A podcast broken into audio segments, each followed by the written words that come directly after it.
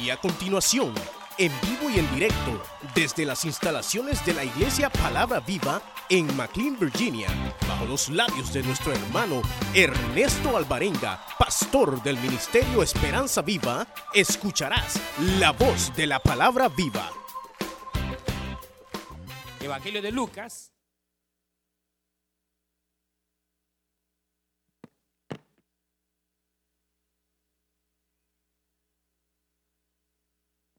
Capítulo 13 vamos a leer.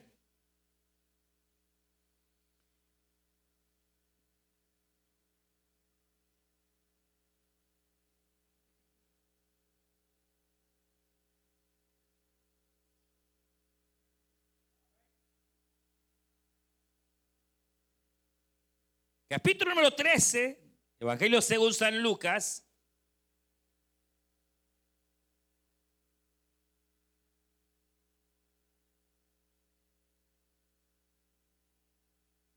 Y dice la Biblia, leemos versículo 10, verso 10, versículo 10,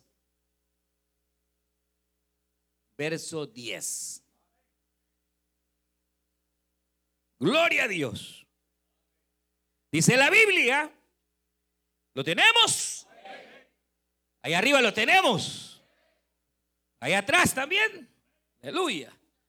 Dice la Biblia, enseñaba Jesús en una sinagoga en el día de reposo y había allí una mujer que desde hacía 18 años tenía espíritu de enfermedad y andaba encorvada y en ninguna manera se podía enderezar. Cuando Jesús la vio, la llamó y le dijo, mujer, eres libre de tu enfermedad. Y puso las manos sobre ella y ella se enderezó luego y glorificaba a Dios. Pero el principal de la sinagoga, enojado de que Jesús hubiese sanado en el día de reposo, dijo a la gente, seis días hay en que se debe de trabajar, en estos, pues venid y ser sanados, y no en día de reposo. Entonces el Señor le respondió y dijo, hipócrita, cada uno de vosotros no desata en el día de reposo su buey y su asno del pesebre y lo lleva a beber.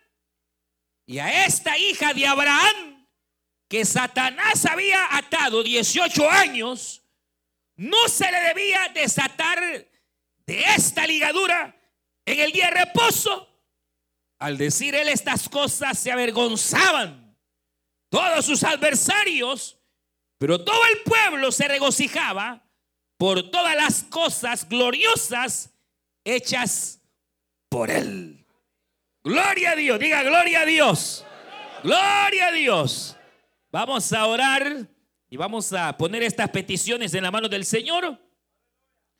Levante sus manos y oramos al Señor para que sea Dios obrando en nuestras vidas. Digámosle, Padre nuestro que estás en los cielos, te damos gracias. Porque tú nos permites venir delante de tu presencia, Señor.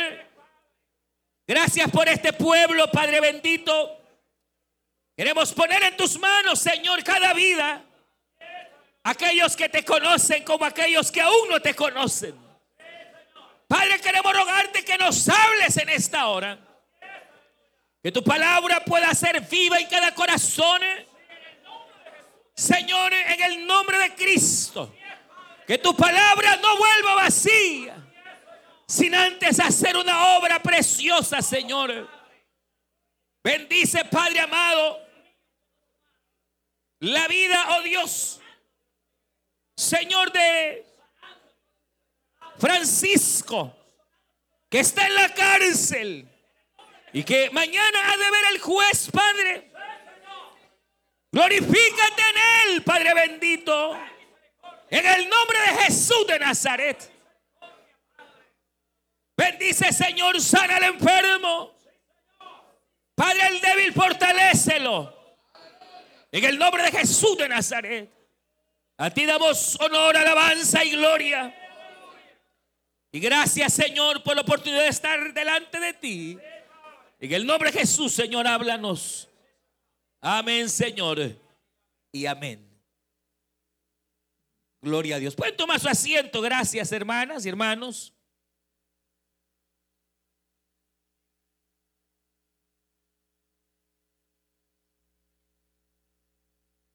Hemos leído esta, esta, esta tarde, de hecho, esta historia, eh, es bastante eh, conocida por varios ¿verdad? aspectos que realmente son eh, interesantes y que se dieron precisamente un día en el, cual el Señor estaba predicando en, en, una sinagoga. No se nos especifica exactamente el lugar o en qué pueblo, pero obviamente lo que se narra es la costumbre que el Señor tenía de predicar eh, abiertamente en una plaza, eh, en un monte, o llegar a una sinagoga que era básicamente como los templos judíos de aquella época. La sinagoga era, eh, debido a que el templo era uno y que estaba precisamente hasta, hasta en Jerusalén,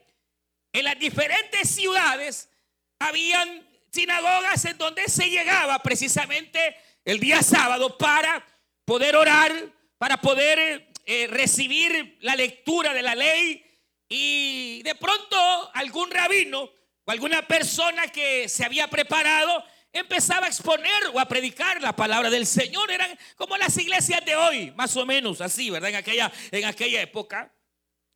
Y estando el Señor eh, predicando en una de esas sinagogas, se da el hecho de que estaba la presencia de esta mujer a la cual la escritura señala que por 18 años, oiga bien, Satanás había atormentado eh, por medio de una enfermedad.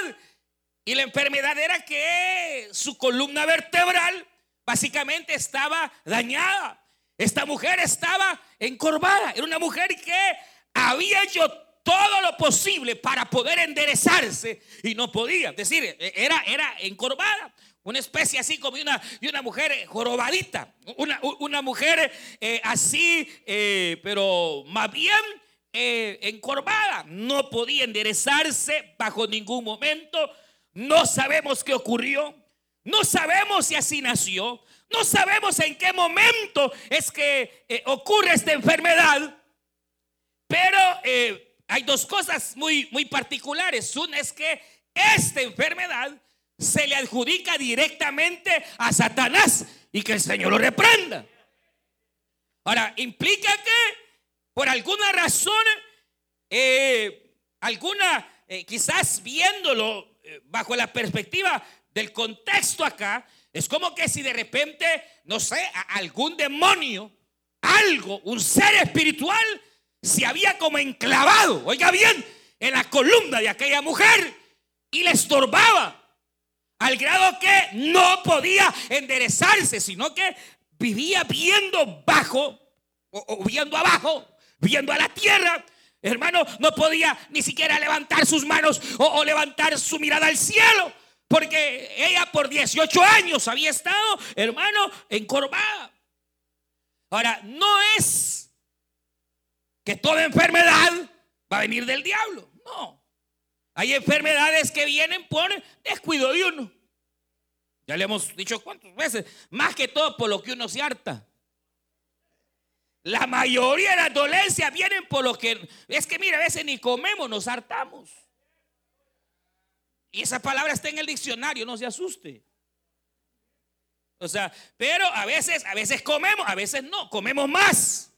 Pero por lo que uno come o come de más, es que hermano, resulta que nos enfermamos. La mayoría de las enfermedades vienen por, aquí, por la boca, por lo que comemos.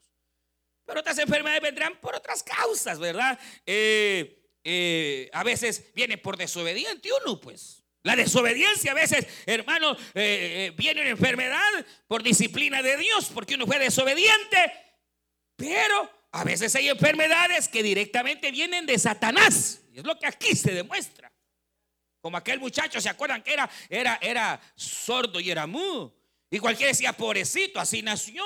Eh, eh, no, un día el Señor se lo encontró y reprendió y dijo, espíritu, espíritu sordo y mudo, sal de él.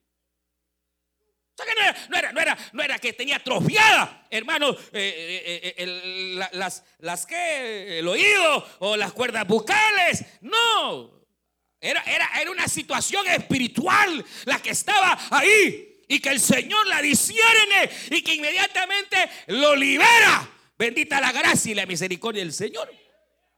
Ahora, en este caso en particular, en la mujer encorvada, igual, la Biblia dice que había un espíritu que le había estorbado y que por 18 años había estado ahí, hermano, eh, haciéndole, oiga bien, ese daño. Ahora, hermano, eh, eh, mire, aquí hay esto, ¿verdad? entonces hay enfermedades que vienen porque nosotros nos las buscamos. Hay enfermedades que aunque usted no les busque, van a venir. Eh, hay, bacterias y tal, hermano, eh, eh, y, que no, no, viene, no viene del Señor. No, se enfermó y se enfermó y por alguna causa. Hay enfermedades hereditarias, pero hay enfermedades que sí son del diablo, hermano. ¿Sabe lo importante? Es que si la enfermedad es hereditaria, si se enfermó por, por andar de, de de desobediente, si se, si se enfermó por comer mucho, si se enfermó por lo que sea, o si fuese el diablo, escrito está, yo, Jehová, soy tu sanador.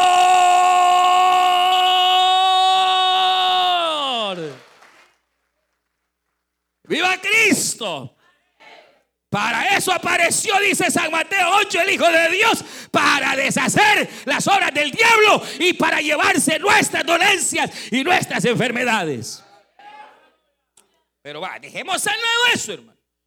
A mí cuando leía esto me impresionaba, porque a pesar de que esta mujer tenía un estorbo espiritual, a pesar que esta mujer, hermanos y hermanas, amigos, tenía ese problema en su columna que le hacía eh, andar, arrastrarse, quizás hasta depender de alguien, no, no, no estar libre, no poder. Hermanos, oiga bien, durante 18 años, 18 años enferma. Y el día que Cristo llega a la sinagoga, a esta mujer la halla en la iglesia. Es decir, que aún su enfermedad no era impedimento, porque aunque su cuerpo estaba enfermo, su alma deseaba la sanidad. Mire, mire, qué terrible. Igualita usted que porque le vio las uñas pintadas a la diaconisa ya se cae de la gracia igualitos a nosotros, hermanos, que por una cosita ya no voy a la iglesia. Esta mujer estaba estorbada. El diablo le había puesto una enfermedad, pero aún así, día tras día, sábado tras sábado, ella ahí estaba. Era la primera que llegaba, no por el diácono, no por el pastor, no por la fulana ni la sutana. Ella tenía el anhelo que un día ahí en la iglesia, en la sinagoga, pudiera ser sana.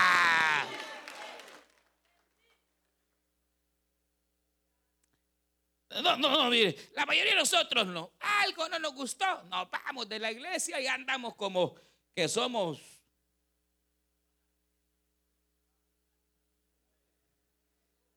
cabritas, así. Para no decirle sapos ni cabritas. Hermano, se puede imaginar 18 años. 18 años, hermano. aún con su estorbo. Aún con aquello que el diablo le había impuesto y aquella enfermedad. Ahí estaba.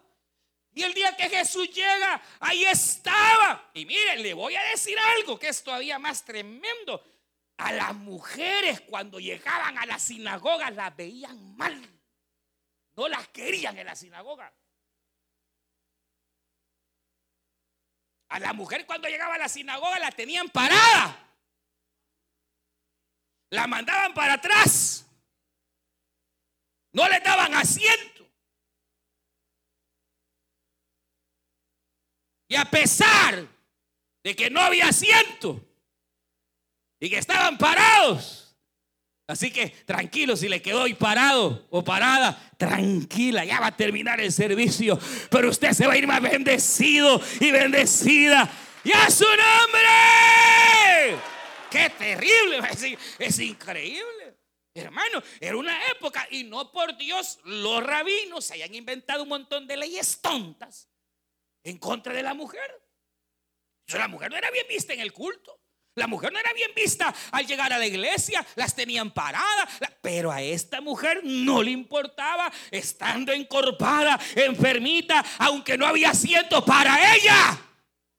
Pero ella ahí estaba esperando un día que la misericordia de Dios se acordara. Y como hermano llegó el año 18, en el año 2018, que es un año de nuevos comienzos, que es un año de cambios, que es un año de gracia y misericordia. Llegado el año 18. Ahí llegó Jesús. ¿Y sabe algo? Jesús no ignora a las personas. Aunque usted tal vez el pastor ni le habla. O quizás la hermana ni le pela la cara, ni una sonrisa. El Señor no es así. Él no ignora. Él no tiene preferencia. Él no hace distinciones. Aquella mujer que la tenían allá en lo último parada. A ella el Señor está predicando. Y de repente la para. O la ve. Para el mensaje. Se fija en ella. Y la llama, la llama y le dice, ven mujer. Y allá va aquella mujer con miedo y, los varones así con, ¿qué le pasa? Está llamando una mujer que, que le va a dar algún privilegio. ¿Qué le pasa hoy al hermano? Ese Jesús que le pasa. Y no solo la llama, sino que la llama. Inmediatamente le dice, hija, pero, mire, la, Reina Valera dice así. No sé si alguien tiene la nueva traducción viviente. ¿Alguien tiene la versión nueva traducción viviente ahorita? Nadie la tiene. ¿Cómo dice? Oiga, ¿cómo dice, hermano? El, cuando la llama. ¿Cómo dice? Oiga, oiga, ¿cómo dice?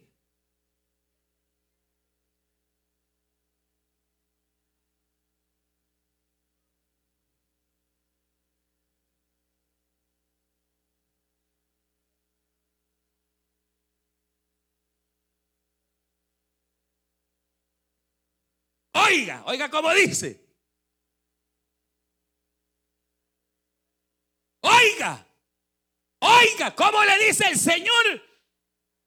Apreciada mujer, apreciada mujer aunque tal vez la familia la había despreciado, aunque la sociedad la había desechado, aunque tal vez decían esta es la peor o es el peor de la familia, delante de los ojos de Cristo era muy apreciado, era muy apreciada. Las palabras son, hermano, le dice apreciada. Cuando yo leo esa versión me impacta, porque no solo hija, eh, no, apreciada mujer. Pero, pero, aquí viene otro detalle, que no es así nomás. Cuando el Señor le está diciendo apreciada mujer, es porque, hermanos, oiga bien, aquella pobre mujer no solo estaba encorvada físicamente, sino también estaba encorvada del alma.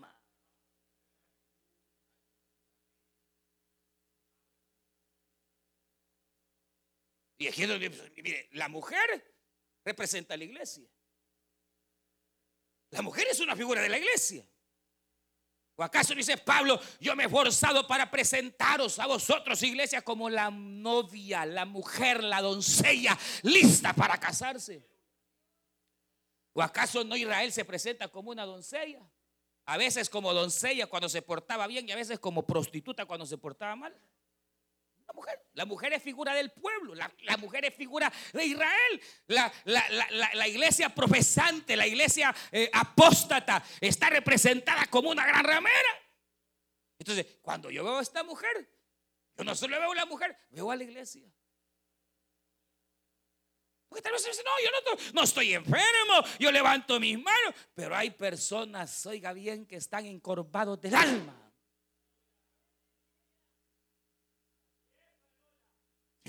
Sí, hermano, aquí pues, obviamente pues, lo que está diciendo es la imposibilidad de poder, hermanas, hermanos, desarrollarse libremente, la imposibilidad de poder ser feliz, la imposibilidad de poder sentirse realizado en la vida. ¿Cuánta gente hay que están atados? Tienen manos, pero las tienen atadas. Tienen pies, pero no son libres. ¿Cuántos hay que el pecado los amarra y los ata? Y no, no, no les permite hacer lo que quisieran porque están bien agarrados, quieren dejar el vicio y no pueden, están encorpados. Bendito el Señor que dijo, y conoceréis la verdad, y la verdad os hará libres. Lo que nosotros necesitamos es la libertad de Cristo, hermano. Pero cuando yo veía esto, yo veía, número uno, Gente que puede estar de plano enfermos y que ya tienen días de estar en esa enfermedad, que ya a veces son meses o años, o ya están en esa situación igual, encorvados físicamente por alguna enfermedad que pueda ser causada por alguna situación del cuerpo, puede ser eh, alguna situación que eh, venga por, por, por venir, o pudiera ser que tal vez la enfermedad se deba a alguna disciplina. Pudiera ser. Aunque no siempre. O pudiera ser aún peor que no se deba a una disciplina, sino que sea el diablo. Eso, pudiera ser. Si esa enfermedad, cual sea, hermano, eh, eh, bendito el nombre del Señor, que usted vino al mejor lugar esta, esta, esta tarde. Nosotros creemos en el Cristo que sana, que liberta, que puede, hermanos, traer sanidad porque nada hay imposible para el Señor. Sean 5, 10 años, ¿cuánto lleva ya en ese sufrimiento? El Señor puede hacer el milagro hoy, porque hoy es año 18 y yo creo en el 18, aleluya, que es año de bendición y de cambio, aleluya, y que es una oportunidad que se abre. Créale al Señor.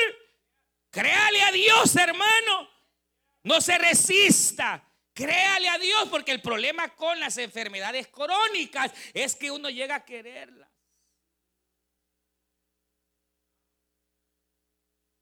Mire, con las enfermedades crónicas hay que tener cuidado porque de repente llega uno y se acostumbra a ellas.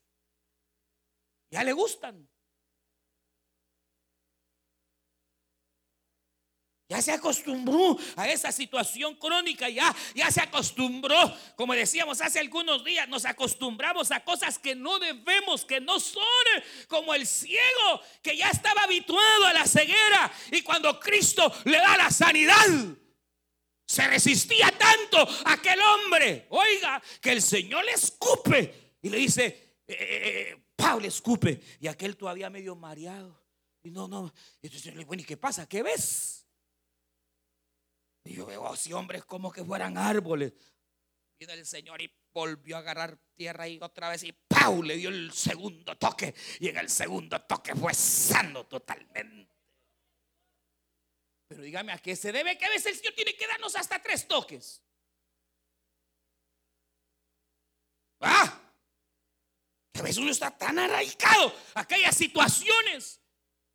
Está tan arraigado mentalmente aquello hermano, que no es propio y que Dios quiere librarnos. Que el Señor tiene que a veces tratar dos, tres, cuatro veces. Es más, aquí, mire, no es tanto así, pero imagínese, eh, el Señor ve a aquella mujer y, y le dice, sé libre. ¿Acaso no era el momento para que aquella mujer se enderezara? ¿Acaso Cristo no solo da la palabra y, el, hombre es sano? ¿Acaso no aquel centurión le dijo, maestro, solo di la palabra y mi siervo sanará? Y Cristo dio la palabra y aquel siervo sanó para la gloria del Señor. Hermano, si a veces el Señor no tenía que tocar a nadie. A veces el Señor solo se sano, así como has dicho, así sea. Y ¡pum! Venía la sanidad. Pero a esta tuvo que tocarla, tuvo que agarrarla, tuvo que enderezarla. No sé, tal vez pudiera ser que también se resistía, no sé, pero que quería sanidad, la quería, hermano. Pero el punto, hermano, obviamente es que si es enfermedad, el Señor puede obrar. Y hoy es una buena tarde para que obre el Señor, hermano. ¿Usted cree que el Señor puede hacerlo? Él puede hacerlo. Créale a Dios, créale a Dios, créale a Dios, créale a Dios. Y si fuera, si usted es cristiano y quizá la enfermedad usted siente que es disciplina del Señor, tranquilo, créale a Dios, hermano. Pero aquí viene lo otro. Cuando el Señor le está diciendo a aquella mujer, ¿cómo fue que le dijo? Apreciada mujer. Es más, le voy a decir algo. Quizá me equivoco. Y perdone, pero me parece, me parece que este es el único versículo, si no me equivoco, tal vez habrá otro más, no sé, pero quizás donde a una mujer se le llama hija de Abraham. Porque los judíos prohibían que a la mujer se le llamara hija de Abraham, porque decían que los hijos del pacto eran ellos, los hombres, y no las mujeres. No sé que esa cultura era, cuando el Señor vino, esa cultura era terrible. Pero bendito que vino. Por eso el Señor le decía, tú dices que eres rabino y te juntas con mujeres. Es que el Señor, bendito sea Yeshua. Dígale, te bendigo. Jesús, dígale, te bendigo. Bendito. Jesús, bendito, bendito. Más las mujeres bendigan a Cristo. Te bendigo, Jesús, te bendigo. Dígale, te bendigo, te bendigo. Cristo, te bendigo. Dígale, te bendigo, te bendigo. No oigo, no oigo. Dígale, te bendigo, te bendigo. Dígale, dígale. Porque si hay alguien en esta tierra que le dio dignidad a la mujer, fue nuestro Señor y Salvador Jesucristo. Fue Yeshua Amashia. Y como usted es cristiano, pues, sigue los pasos de Cristo, tiene que darle dignidad a su mujer. Si no, aunque tenga corbata o traje por gusto. Pero, pero, pero, ¿cuál es el punto? Quiere decir que hay gente encorvada. Eh, ¿Cómo le diría? Mire, por un lado, Señor ponía en mi corazón que hay personas que están encorvadas por vergüenza. Y la vergüenza no le deja levantar la cara.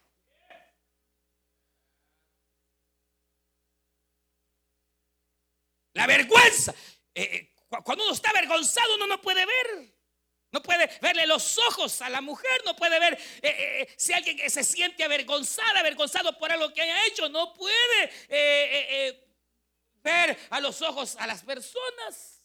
Se siente avergonzado por lo que hizo, se siente avergonzado tal vez por la falla que tuvo, se siente avergonzado. Pero hermano, ustedes saben algo, estamos, Dios nos, nos, Dios no nos permita fracasar y tenga Dios misericordia de que no fallemos, pero aún si se fracasara y aún si se fallara, la Biblia nos enseña que tenemos un Dios que es todo misericordia y que aquel que hermano es alcanzado por el pecado lo confiesa y se aparta, alcanza la misericordia del Señor. Bendito sea. Pero mire, Mire, mire, eh, eh, eh, a veces, hermano, alguien quizás falló en algo.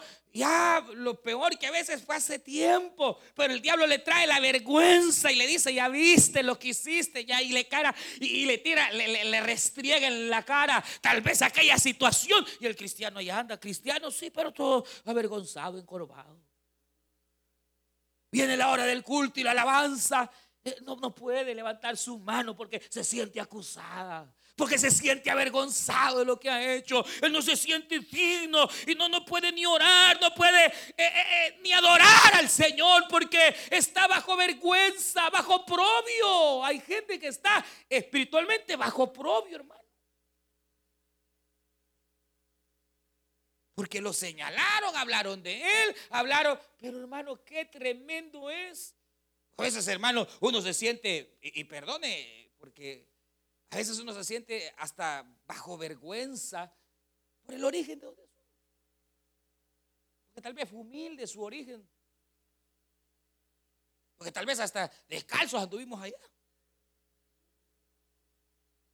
Y hoy por la misericordia del Señor hasta carro del año anda. Aleluya. Pero tal vez a veces uno por, por, por el origen de donde uno vino. Es que uno vive avergonzado. A veces, bajo vergüenza, se siente apenado, se siente, o, o, qué sé yo, hermano, allá andamos. Eh, así, se siente uno así mero, mero, mero, como avergonzado, ¿verdad? Pero eh, más ahorita, hermano, que se levanta todo ese espíritu raro, extraño, eh, ese espíritu racista. Y, que como que lo quieren ver mal a uno, hermano, solo porque es perico verde. Y que si de repente usted está hablando español, se le quedan viendo raro. Y uno ya como que, ah.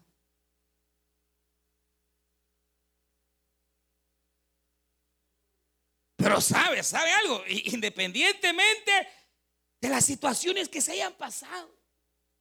Independientemente, yo no sé qué situaciones aquella mujer aparte pudo haber vivido, pero aquello era tan vergonzoso para ella. Quizás había recibido burlas, abusos, pero aquella mujer en su alma, obviamente estaba bajo un azote del diablo, pero aún su alma se sentía en ignomia se llama cuando se ha perdido la dignidad. No se sentía digna, no se sentía digna. Y el Señor viene y Él conoce, Él sabe cuando hemos perdido o hay vergüenza, cuando hemos, nos sentimos ah, sin dignidad. Él sabe. Y como Él es bendito desde ahora y para siempre, le dice a esta mujer, apreciada. Porque mire hermano, no importa de dónde venimos. No importa si nacimos en cuna de oro o, a saber en qué. No importa, hermanos, de, de, dónde hayamos salido. Hay una gran realidad que el Dios que hizo los cielos y la tierra nos escogió desde antes de la fundación del mundo. Hermano, y aunque, aunque otros ojos tal vez nos desprecien, el ojo del Señor no te ha despreciado y Él te ha visto. Y no solo hoy, sino que dice la palabra que desde antes que fuésemos formados en el vientre de nuestra madre, Él ya nos conocía. Bendito sea el nombre del Señor. Él ya nos conocía.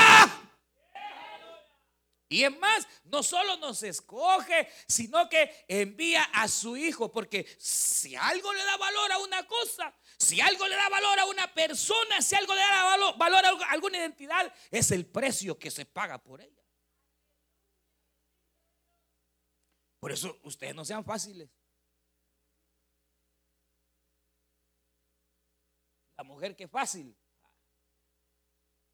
Así como es fácil para darle entrada a cualquiera, así de fácil también la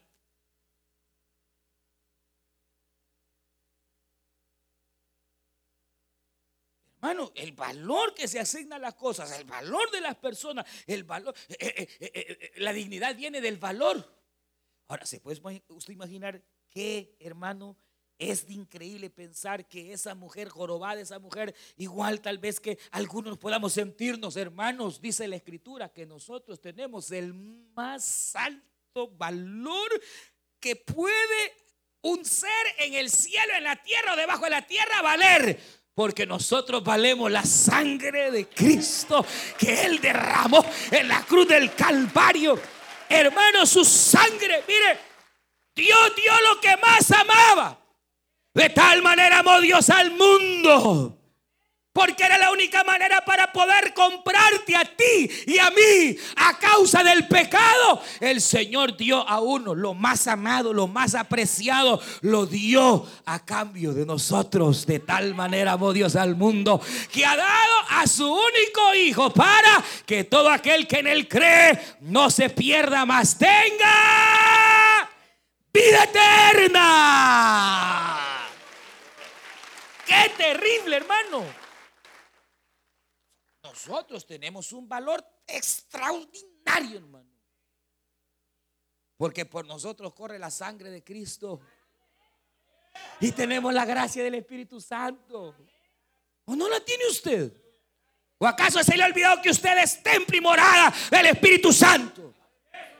Que aunque el diablo venga y quiera avergonzarte y quiera venir con tanta mentira y engaño, nosotros hemos sido comprados. Y usted así dígale al diablo, cuando el diablo quiera hacerle pasar vergüenza y quiera que el Señor te reprenda, yo valgo la sangre de Cristo. Yo valgo la sangre del Cordero. Sí, hermano. Cuando esos chelotes ahí lo quieran ver mal, no les baje la mirada. Usted vale más que ellos. Diga gloria a Dios. Claro que sí. Valemos la sangre de Cristo, hermano. La dignidad que Jesús ofrece es extraordinaria. Aquella mujer despreciada, sin dignidad, golpeada de la vida, el Señor le dice, muy amada, aunque nos hayan despreciado, hermanos. Aunque tal vez su padre ni se acuerda de usted. O a saber qué circunstancia. El Señor nos dice, tú eres muy amado. Que te olvidó tu papá, te olvidó tu mamá, pero yo no te he olvidado, dice el Señor. Aleluya. Y a su nombre. Claro, la vergüenza hace que se siente avergonzado, porque se siente indigno, porque hermano, el pasado que pudo haber tenido, porque a saber qué situaciones, pero ya no más. nosotros somos llamados a andar así viendo como, hermano, nos pasa como la gallina, solo viendo para abajo, buscando gusano. Un hermano que tenía, yo no sé mala costumbre, saber, pero solo para abajo andaba viendo. Y le hermano, ¿y usted por qué solo para abajo? Ah, porque a ver tal vez me dio un billete, me decía. Pero por andar viendo solo para abajo, cada rato se tropezaba. Se golpeaba. Nosotros somos llamados, hermanos, a vivir viendo solo para, para abajo. En vergüenza. Que nos da pena, que nos da vergüenza. Hermanos, nosotros somos llamados Mire, en el nombre del Señor a enderezarnos y a levantar nuestro rostro, hermano. No hay nada más hermoso que uno pueda tener como persona que pueda levantar la cara en alto porque no le debe nada a nadie.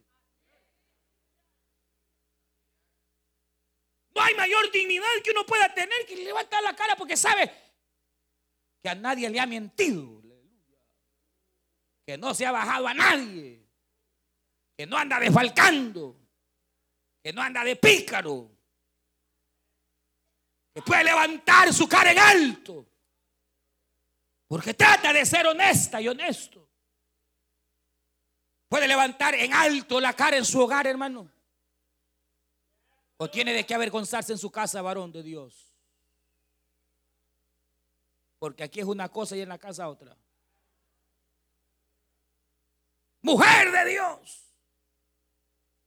andar con la cara en alto o tiene que bajarla porque ya la andan de boca en boca. Gente encorvada. Que el diablo se ha encargado, hermanos, de jalarles, de atarlos a vicios, a situaciones, rencores. Y andan ahí. Diablos han amarrados. Quieren enderezar si no pueden. Los baja el diablo. Algunos el diablo les anda la cola pateada, hermano. Porque solo Dios sabe qué hacen en el trabajo, hermano.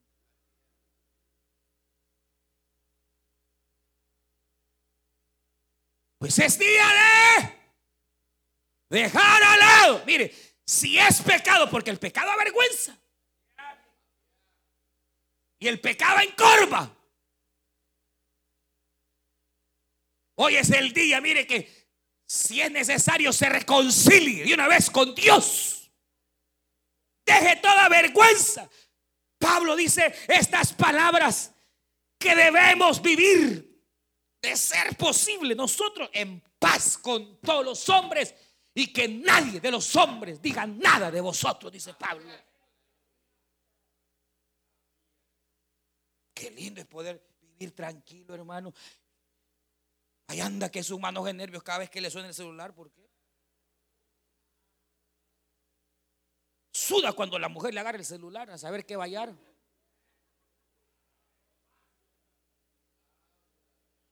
Eso no es vivir dignamente, hermano. La dignidad no la da la ciudadanía ni la residencia. La verdadera dignidad la da estar en paz con el Dios que ha hecho los cielos y la tierra. Si fracasaste, ya es hora de que entierres el fracaso y levantes la mirada al cielo y dejes el pasado atrás y comiences a caminar como hija de Dios. Fracasó, pues ni modo, pero ya estuvo. Póngase a cuentas con Dios. Enderecese. Levante la cara. No tiene por qué vivir bajo vergüenza de nada. La Biblia, que es la palabra de Dios, dice que a los que aman a Dios, oiga bien, todas las cosas no salen para bien. Pero dice más adelante, ¿quién pues acusará a los escogidos de Dios? ¿Por qué te avergonzarás de lo que tiene? ¿Por qué se avergonzar? Si tiene gloria, si no tiene, ¿por qué se va a avergonzar? ¿Por qué te avergonzarás de la manera en que tú eres? Si Dios te ama. Y aunque otros te despreciaron, él, él, él, porque usted no escogió a Dios, sépalo. Dios lo escogió a usted. Dios nos llamó. Nos llamó y siempre que Dios llama es para dar dignidad. A David lo tomó de allá, de la manada, el manojo de ovejitas. David era despreciado de su padre. David era despreciado de sus hermanos. Era el más indigno para ser rey. Pero a Dios le plujo. Y cuando llega Samuel, ¿dónde están tus hijos? Aquí están todos. Eran unos, blancotes, chelotes, ojos verdes. Otros así mero corpulentos. Uno por uno, no, ni este, ni el otro. Ni Aquí están todos tus hijos. Ah, no, se me olvidó. Era el hijo olvidado. Olvidado de los hombres, pero no de Dios, hermano. Aleluya.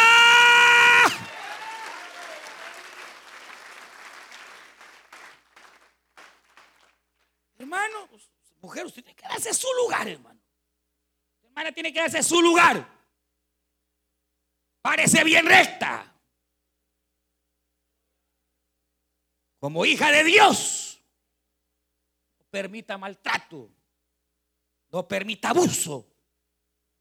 Usted es una hija de Dios. No tiene por qué vivir encorvada. Y ahí, no, no, no. De ninguna manera.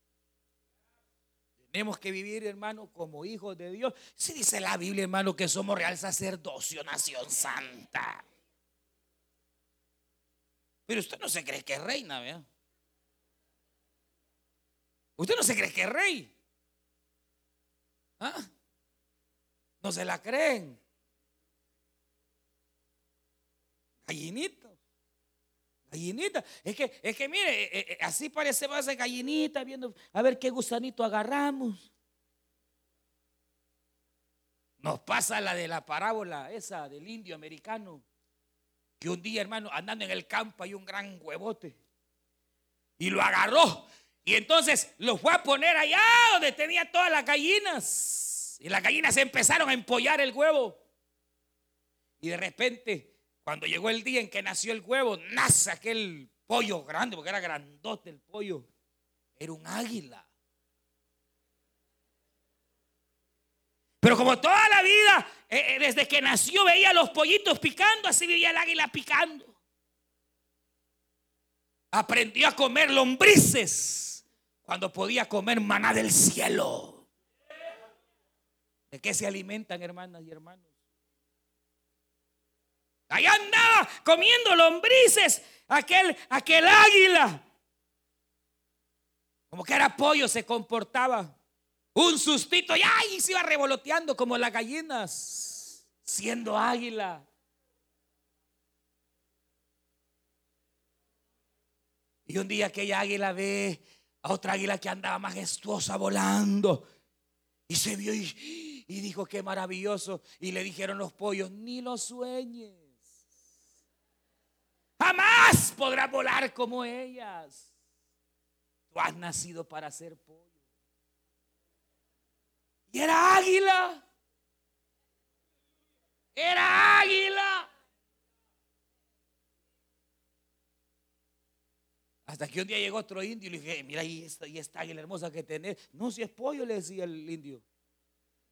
No, es águila. No es pollo, no es águila. Es pollo. Yo, yo intenté hacer la águila, la hago volar y vuelve a caer. Es pollo. Y entonces vino el indio y se la llevó a las colinas, a una montaña.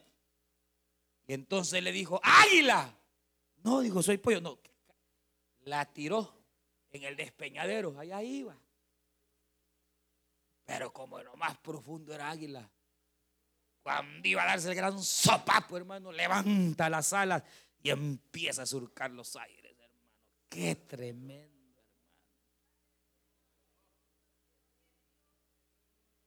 Apreciada hermana, apreciado hermano, muy amado eres, varón, delante de Dios. Que nadie le quite su dignidad. No andes ya encorvado por nada, nada. Reprenda al diablo y levántese en el nombre del Señor. Y si hay algo que le está causando propio, arránquelo de una vez, hermano. Arránquelo. Allá andaba Isaías con grande vergüenza porque era malcriado, su boca era chambroso.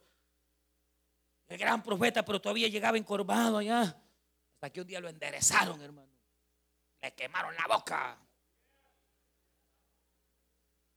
Así estaba aquel Mefiboset, hermano, siendo príncipe, quebrado, lisiado, sin voz, lo tenía el diablo en lo de bar. Hasta que llegó un día David y lo mandó a llamar. Y dijo, me va a matar el rey, ¿qué querrá con este perro? Dijo, así igual.